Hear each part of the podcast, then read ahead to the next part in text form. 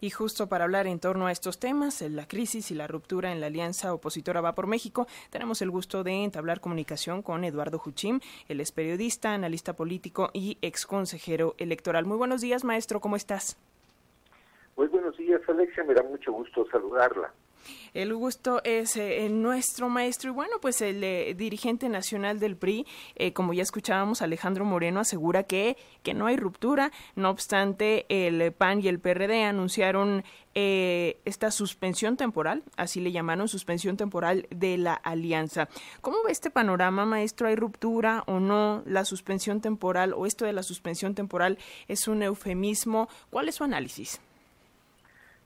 Bueno, Alicia, estamos ante un tema que claramente ha dividido a la alianza opositora porque el PRI quiere marchar por esa vía y, el PAN y el PRD no. Hay pausa en la alianza, pero es una pausa que podría eh, convertirse en definitiva o no, de acuerdo con, conforme se vayan desarrollando los hechos. Pero también esta diferencia está eh, hacia el interior del Partido eh, Revolucionario Institucional, el propio PRI, porque eh, una parte, particularmente el Senado de la República, se ha manifestado en contra de la iniciativa presentada por la diputada en, el sentido de prorrogar la permanencia militar en tareas de eh, seguridad pública. Esta iniciativa que presentó la diputada Yolanda de la Torre, eh, pues eh, propone justamente ampliar esa presencia de 5 a 9 años. entonces, en esta, en esta circunstancia, lo cierto es que el futuro, el horizonte para la alianza opositora no es precisamente bonancible, sino todo lo contrario. Y, en ese sentido, pues, eh, sí están en un momento de crisis eh, que eh, era previsible, que no podría ser una alianza de largo aliento, porque hay intereses, hay maneras de hacer política muy diferentes en los integrantes de esta alianza. Eh, sin embargo, está eh, la presencia ah, en un futuro inmediato de las eh, elecciones en Coahuila y sobre todo en el Estado de México, que presenta pues los momentos que yo creo serán definitorios a la hora de determinar candidatos a, a las gubernaturas de esos estados. creo yo que esos momentos serán definitorios para la sobrevivencia o no de eh, esta alianza opositora.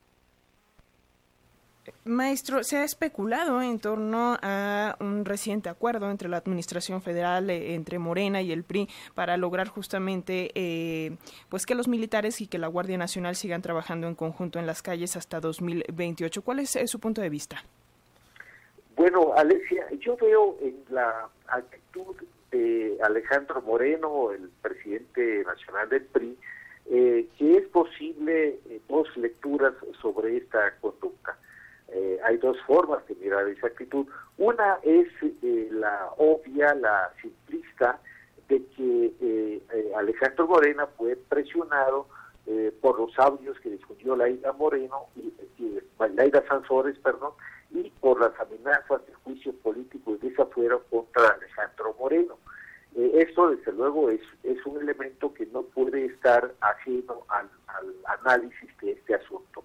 Pero lo cierto es que hay otro aspecto en el que eh, pareciera que Alejandro Moreno eh, estuvo muy de la mano del, del líder eh, priista en la Cámara de Diputados, Rubén Moreira, porque hay una mirada muy real a las encuestas a, la, a lo que la gente opina mayoritariamente en forma positiva sobre la presencia militar eh, directamente con el ejército y marina o a través de la Guardia Nacional, la presencia militar en eh, la seguridad pública, en tareas de la seguridad pública. Esta presencia es bien vista por la población eh, y es posible que haya habido una propuesta con los gobernadores que desde luego no difícilmente estarían de acuerdo en tareas de seguridad pública se retirara en sus respectivas entidades. Y en esta y, con esta eh, con ese panorama en la mente pareciera que fue lo que eh, finalmente determinó también, influyó también, aparte de las presiones obvias de las que hablábamos, en el ánimo de eh, Alejandro Moreno para tomar esta decisión. Eh, pero yo en la figura de Rubén Moreira. él no tiene una amenaza inminente, no tiene una eh, de Damocles, aunque también tiene lo suyo, en cuanto a posibles imputaciones. Y sin embargo, él está apoyando, eh, yo diría con entusiasmo, lo dijo públicamente que va a votar por la eh, iniciativa de la diputada Yolanda de la Torre, eh, lo dijo con entusiasmo, lo dijo con un pleno apoyo a esa, a esa propuesta, que la verdad es que tiene mucho sentido.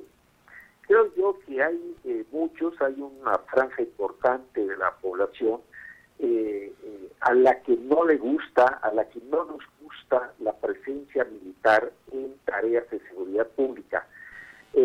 pero dada la situación de emergencia, podemos llamarle así, en zonas del país, en territorio donde la presencia del Estado está casi muy digamos, casi desaparecida, pues es claro que el, crimen organizado requiere una acción conjunta de, yo diría que no solamente de las fuerzas de seguridad y de las fuerzas armadas, sino de todo el Estado mexicano, porque es claro que de parte de la delincuencia organizada hay un desafío para el Estado mexicano y para la sociedad mexicana. De modo que ahí hay un problema mayúsculo, hay un eh, enemigo de la estabilidad nacional muy fuerte, eh, al que hay que combatir con todo lo que pueda el Estado. En este sentido, en esta, en estos momentos muy duros, sobre todo para ciertas zonas del, del país, yo creo que en sí se explica la necesidad de esta presencia militar eh, de una forma más clara eh, de lo que ha ocurrido hasta ahora en el aspecto legislativo, en el aspecto jurídico, de tal forma que eh, eh, particularmente lo importante es que la población ha sufrido los empates de la delincuencia organizada sí quiere esta presencia como decía, parece que Alito Moreno y Rubén Moreira vieron esta realidad eh, con mucha claridad y esto es lo que también influyó, aparte de las presiones, en la decisión eh, que tomó el PRI y que desde luego es distinta a la postura de, PAN y PRD, eh, que como sabemos han determinado una pausa en alianza con el PRI. de modo que ahí está, hay que pensar también Alejandro Moreno ha dicho expresamente que la alianza está vigente aunque está también pausada. Parece que, eh, el PRI, por voz de sus, esos dos dirigentes, eh, Morena, Moreira y, Moreno, eh, no están pensando en cancelar la alianza, aunque en sí la permanencia de esta alianza no se ve con muy buen horizonte en, en este momento de esta coyuntura nacional. Pues eh, maestro Eduardo Juchime, periodista, analista político, ex consejero electoral.